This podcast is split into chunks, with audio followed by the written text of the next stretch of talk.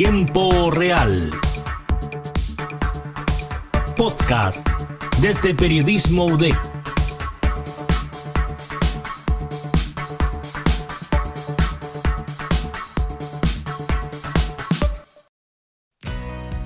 Hola. Hola, ¿cómo estás? ¿Y tú, Pedro? ¿Pedro o Atlas? Eh, Pedro, eh, mi nombre es real. Pedro es tu nombre real. ¿Y cómo estás? ¿Y cómo te ha tratado la vida? ¿Cómo va tu proyecto Atlas?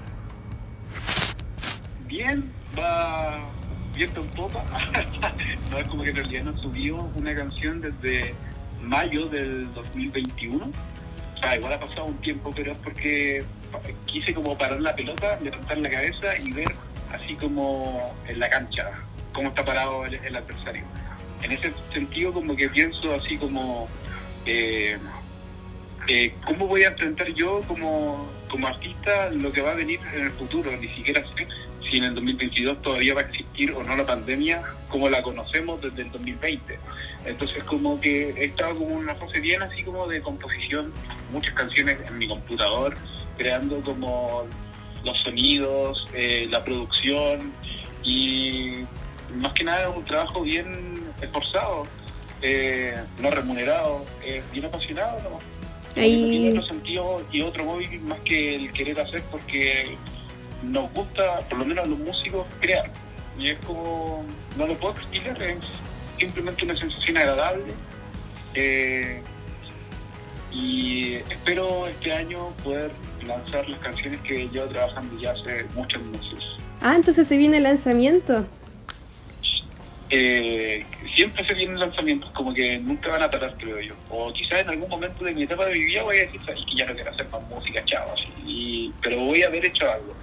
Y ese algo eh, todavía creo yo, y así, estoy haciendo cosas, pero eh, quiero hacer algo mejor. Cada vez como que quiero hacer algo mejor. Y cuando ya diga así como ya, de esto ya como que no puedo superarlo, creo que no, no creo nunca llegar a ese límite. Pero si algún día me, me pasa así como ya hice música, me gustó lo que hice, me aburro, me aburro ya de esta rutina, chao. Posiblemente vaya a ser en el futuro, pero claro, se vienen lanzamientos. Ya, qué buena. Qué buena, qué buena. Oye, eh, mira, yo te quería preguntar sobre un tema un poco específico, bien específico en realidad. Porque según lo que he visto, pucha, Conce siempre ha sido nombrado como onda la ciudad del rock. Siempre Conce ha sido la ciudad del rock. Pero en el último tiempo, según lo que he visto, eh, la escena musical se está moviendo como hacia el género indie, ¿cachai? Como contexto para aquí, para nuestros auditores. Eh, el indie viene de música independiente, pero también puede ser un género dentro del cual también hay varios tipos. Por ejemplo, está el indie rock, como puede ser Fake Suave, o por ejemplo Dope Lemon. Está el indie, el indie pop, como Boy Pablo, el cabro que es chileno que está en Noruega. Está, por ejemplo, el indie folk, que es como Of Monsters and Men.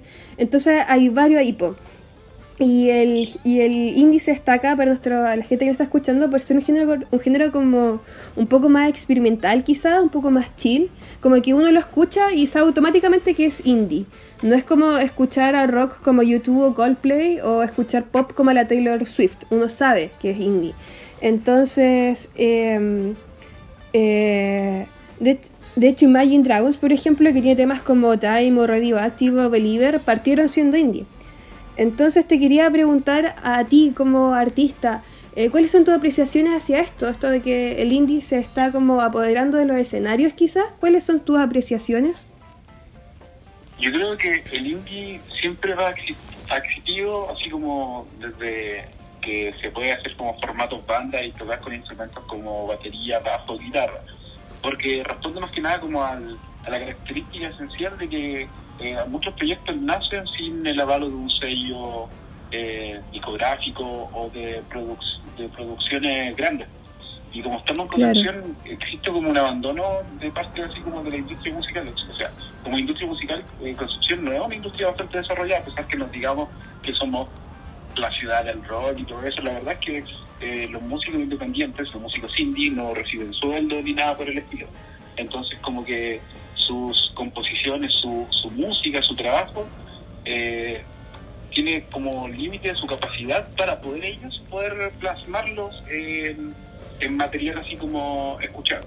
yo me acuerdo que hace 10 años eh, los músicos que tenían banda o algo por el estilo tenían la dificultad de grabar. Algo que hoy día es como, claro, pues alguien se compra quizás una interfaz de sonido, un computador y es súper fácil grabar. Pero antes, por ejemplo, comprar, eh, hacer un Mm. estudio para poder grabar así como un sencillo, valía plata, ¿cachai? Costa, cuesta plata. Hoy día también cuesta plata comprarse el aparato, pero la autogestión de los músicos ha evolucionado mucho más allá. Antes los músicos solamente tocaban y componían canciones, ahora los músicos componen las canciones, las tocan en vivo y además las graban. Entonces creo que esa es una evolución de los últimos 10 años. Eh, y creo que los músicos que no no lo hacen se nota, así como que tienen así, un límite de tiempo para poder eh, mostrar su contenido a, a la, al público, a la audiencia. Claro. Eso es como la, lo que está pasando hoy día como en el indie en Concepción. Pero igual se ve que hay varias bandas, por ejemplo, que son indies, po. Por ejemplo, Planeta No, o los cabros de Alerta Misui también, Frosty Waves, Animales Exóticos Desamparados también. ¿Y tú? Eh, ¿Eres indie? Ah, Y yo, yo soy indie, Alerta Misui también es indie, Planeta No también es indie. O sea, quiero dejar como algo claro, igual cuando uno, por ejemplo, ve a bandas como Planeta No, que igual que es una banda de Concepción que se fue a Santiago y la rompió y tienen millones de oyentes, o sea, tiene como 100.000 oyentes mensuales en Spotify.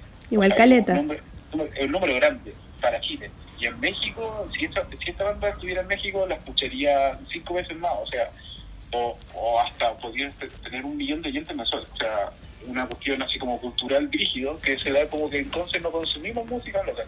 Eso es como la primera crítica. Pero, yendo al principio, Planeta No es una banda indie eh, y se producen ellos mismos. Eh, una cuestión súper loca. Y es porque, claro, existe un abandono y un desprecio nacional, local, por la música nacional. Y es una cuestión que responde meramente a factores culturales.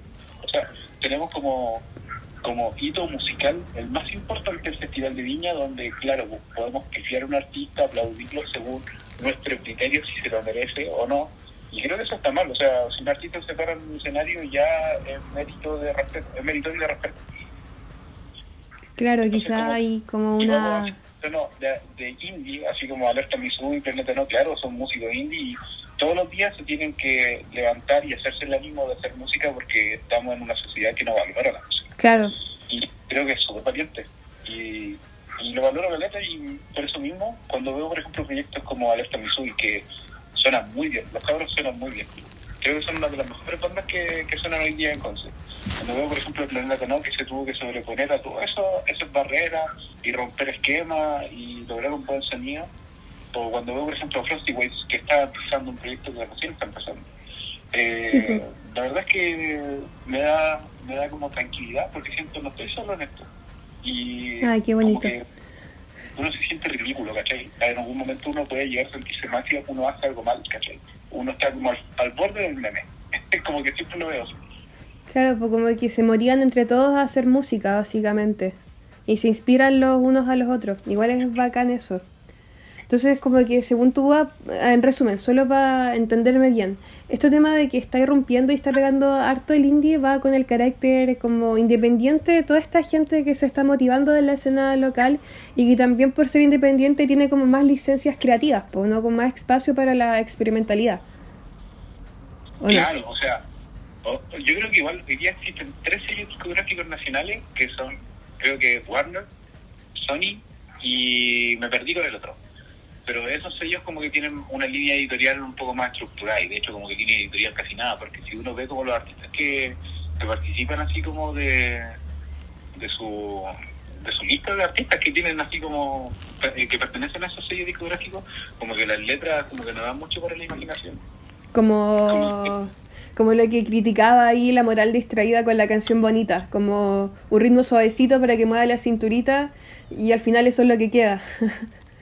Claro, es como que, pero también, no sé, eh, hay otros proyectos que tienen como libertad creativa, pero aún así como que, no- yo no conozco el caso de los Bases Falsos, pero creo que a mí un disco que me gusta mucho es eh, Juventud Americana, por las letras que tiene, que creo que son, que, hoy día han pasado como casi como 10 años de, de ese lanzamiento y ese disco súper bueno y tiene una letra súper buena y también el sonido está súper bien logrado. Como que no, no me imagino cómo lo, cómo lo habrán grabado, me imagino que obviamente lo grabaron en un estudio. Claro.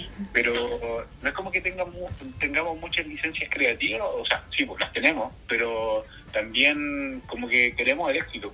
Todos como que queremos así como que nuestra canción eh, sea escuchada. Que, que hoy día en una playlist de Spotify, que en una playlist de Spotify no hiciste, porque tu canción la van a escuchar en todo Chile y está fuera de Chile. Como los Malbeques del Marcianeque, que ya no sé cuánto tiempo en el Top Chile en el número uno. Claro, y como que yo, yo creo que Marcianeque igual es como un ejemplo así como de, de nuestro nuestro bajo nivel cultural musical. O sea, siendo súper crítico, yo no entiendo así como a la gente le puede gustar Marcianeque, a mí me aburre. Es como que, me imagino que... a Es que es lo que pega, le el trap. igual. También le, le- le tiene que cargar lo aburrido de él porque eh, él es baterista. Entonces como que el mismo ritmo todo el rato. Y claro, pues, entonces como que estás tocando todo el rato lo mismo, tiene que ser como un poco fome. O sea, y más encima hay una diferencia entre los traperos y los músicos indie. Los músicos indie como de por sí tocan un instrumento, como que es una característica de ellos. El trap es como el secuenciador, po, ¿no? El trap. es como que ellos ellos compran una base musical, ¿cachai? Como que Ah, vale, vale. le ponen una letra encima y la graban con la letra encima y era así como si yo me descargo un sonido de YouTube, veo, oh, esta, esta pista está buena, le pongo letra encima y claro, pues ya tenés como un producto súper bien hecho. Entonces como que te saltan el proceso crea- el, el proceso creativo de, de hacer música y solamente cantan y tampoco es como que canten, como que solamente tienen como autotune y algo así, entonces como que no hay magia, como que no es música para mí, es como lo más vil del consumismo eh, mostrado como, como concepto musical. Claro. Y pega, po. si al final pasa también por eso, que, que pega. ¿Por qué pegó Bad Bunny? Por, precisamente por el ritmo, cosas bailables. Pero Sí, eso al fin y al cabo. Como que esa, esas van- esos proyectos musicales como que viven constantemente de la instantaneidad. Como que, no sé, uno escucha un disco de Ray, que es como una banda progresiva, y uno escucha un disco del año 2002. No lo vaya a andar diciendo así como, oye, ¿te gusta esta canción de Bad Bunny que sacó hace un año? Y como que la gente te va a quedar mirando con una cara extraña y decir como, no, pero esa canción salió hace un año y ya como que nadie la escucha. Todos estamos escuchando la canción que sacó hace dos días. Como lo que nos pasaría con nuestros futuros hijos. ¿Escucharía Bad Bunny? ¿Quién es ese loco?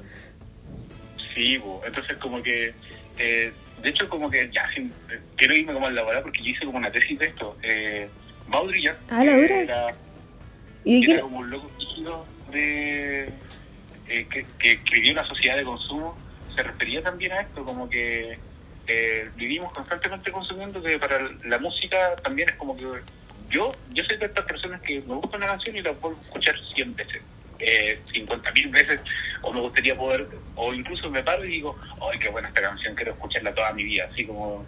Sí, y soy. hace un momento como que me canso de la canción y pasan como dos años y la vuelvo a escuchar y como que me acuerdo de cuando yo la escuchaba harto. Eh, eso no pasa con la otra. Claro.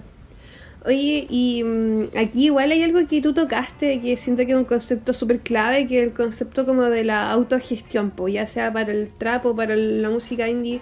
De todas formas parten por un poco por la, autos, ah, por la autogestión. Y en el indie como tal está, según tú, está ligado 100% a la autogestión y al no depender de sello importante. ¿Tú lo practicas o qué piensas al respecto? Yo considero de que si yo puedo hacerlo todo, así como yo puedo grabar mi música, si yo no voy a tener alguna línea editorial eh, que esté encima mío eh, y lo puedo hacer de manera independiente, lo voy a hacer independiente. O sea, como que eso es lo mejor. Tengo la, la libertad de poder expresarme libremente, ¿cachai? Pero sí, claro, viene un sello discográfico y me promete Booking, que es como, por ejemplo, hacer... Eh, Ahí tengo pedal, por ejemplo, como conecto. Eh, que es como conseguirte fechas de tocatas, ¿cachai? Porque hoy día los músicos no ganan tanto por eh, las reproducciones, sino por las veces que uno va a tocar. Y Claro. si te presentas esto, ganáis hasta plata. Entonces, Igual si ahí un prometen desafío. eso, igual sería como un sello, pues, si estoy ganando plata, pues, y estoy ganando plata con música y bueno, para poder tocar y hacer booking tenés que tener audiencia, porque la gente tiene que escuchar tu música. Oye, y eso, eso me lleva al siguiente tema, así como el hilo conductor perfecto, la pandemia y la música, que creo que ha sido un tema súper tocado, pero como que no, no, no, no está de más decirlo, porque con la pandemia, las cuarentenas se suspendieron los eventos masivos, eh, igual supuso un golpe para el mundo de las músicas y de la cultura y de las artes. Entonces tú eso, ¿cómo lo viviste? Y también cómo ha sido como la reactivación de los escenarios tras lo que podría considerarse como lo peor de la pandemia, porque alguna gente dice que la pandemia ya pasó. Ahora vienen nuevas cepas como el Omicron y la Florena, y no se sabe bien qué va a pasar, pero por el momento ahora se le, ya no hay tantas restricciones en el aforo, se están haciendo cosas. ¿Cómo fue antes y después, caché? ¿Cómo ha sido ahora la reactivación? Cuéntame. Eh, la reactivación, en realidad como mi proyecto empezó y como que justo le cayó una pandemia, un estallido social, entonces como que cuando ocurrió el estallido social no daban ganas de presentarse en vivo estar tocando canciones que no sean de protesta. Entonces como que Sí, todo, o por lo menos yo empatizo, empaticé mucho con, con el estallido.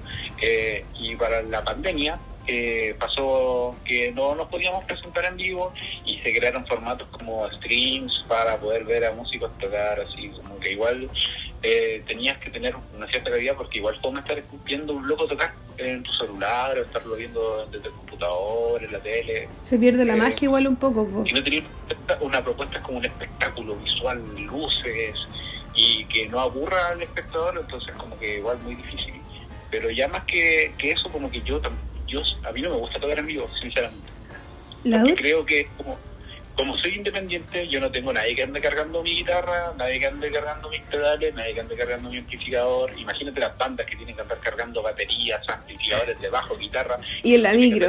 con un auto y van todos apretujados y, y más encima tienen que ensayar y cuando van no están lo- bien microfoneados porque la gente eh, que No. hace sonido no hace bien sonido, ¿cachai? Y aquí en Conce como que no hay buenas buenas lugares que hacen sonido, entonces como que da flojera. a mí no me gusta, pero por eso mismo como que yo incluso lo, disfruté, así como estar en mi casa y estar haciendo música nada más. Como que ahí como que no había diferencias. No había diferencia entre quién tenía el escenario más grande, quién tenía un sonidista, quién tenía rodis que te llevaban en el amplificador y todo eso. Y ahora que está volviendo, lo encuentro positivo por los demás, pero por mí es como que me da igual porque si yo pudiera seguir haciendo música desde mi pieza y que la gente lo escuche, bacán. ¿Y en Conce se ha ido reactivando? O sea, caché, por ejemplo, que en noviembre se hizo el Festival Sagitario, Almacén igual se está moviendo, el Bandera. ¿Tu opinión se está reactivando Conce en la escena musical? Yo creo que sí, se está reactivando como por una necesidad eh, comercial. Y siempre como que va con eso, como que Casa Salud en un momento estuvo muy crítico. eh, incluso pensaron en cerrarlo. Locales murieron, Bodeguita de Nicanor murió en pandemia. Porque no tenían sustento, o sea, no estaban vendiendo tragos, no estaban vendiendo entradas para tocarla.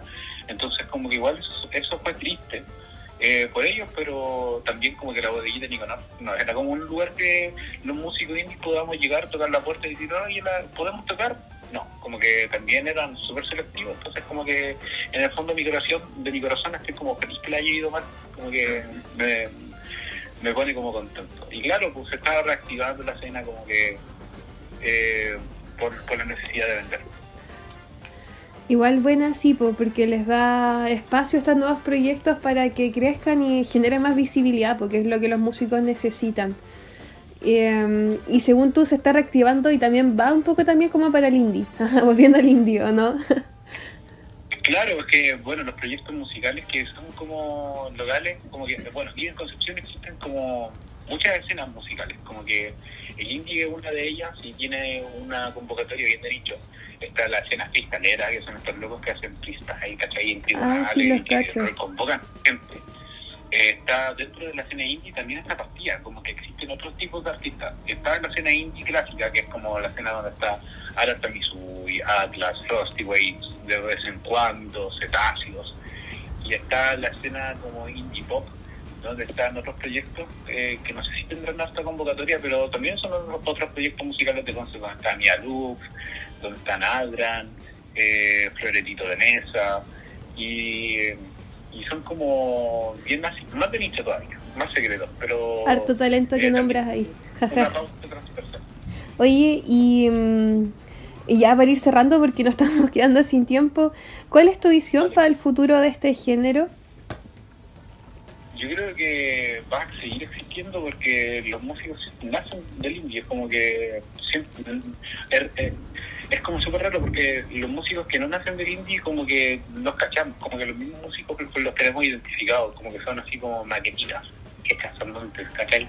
Entonces como que por eso mismo eh, son como, se sienten como falsos. Entonces como que existe en el mundo personas verdaderas, personas falsas, yo creo que los que hacen como música indie son como músicos más verdaderos, porque ellos experimentan, crean sus propios sonidos, son como, como artesanos. Claro. Y, mm, y específicamente para tu proyecto, para Atlas, ¿qué se viene ahora? ¿Tú hablas de nuevos lanzamientos para este año, quizás? ¿Qué se viene para este año? Para que tu La gente lo es que- espere. Sí, yo lo tengo claro, quizá quizá eh, sacar música para Spotify y estar haciendo como constantes lanzamientos nomás, pero en realidad como que no, no espero así como presentarme en un escenario importante ni nada por el estilo, sería como para poder presentarse no sé, tú, en, en el rec, ¿cachai? Como que todo, a todos nos gustaría poder tocar ante tanta gente, pero pero en realidad como que no, no tengo tanta expectativa, solamente quiero poder hacer buenas canciones y que me gusten a mí primero y que les gusten a los demás. Pero sobre todo que te guste una tipo. Que tú estés satisfecho con la música que estás haciendo. Y yo cacho que yo creo que de ahí igual viene como la visibilidad, pues cuando un artista es auténtico, a la gente le gusta. Y más si tiene buenos mensajes y buen contenido como lo es Atlas. Oye, y mm, sobre esto mismo, ¿en qué plataforma, en qué redes estás para anotarlos ahí, que la gente los escuche, eh, que, que te busquen? Estoy en Instagram, ahí estoy como subiendo como covers y también es como mi plataforma donde me puedo, me puedo redireccionar a Spotify. Instagram arroba Atlas, ¿o no? ¿Ah? Instagram el usuario Atlas. Atlas.cl. Atlas.cl, claro. Sí. Y ahí pueden encontrar también un link que va a redireccionar a Spotify, porque si me buscan en Spotify como Atlas van a aparecer los Atlas de todas las ciudades del mundo. ya, entonces a través del el, link que está la biografía de atlas.cl en Instagram, llegamos a tu proyecto en Spotify, donde podemos disfrutar de, la, de tu música. Em, ya, pues, qué bueno.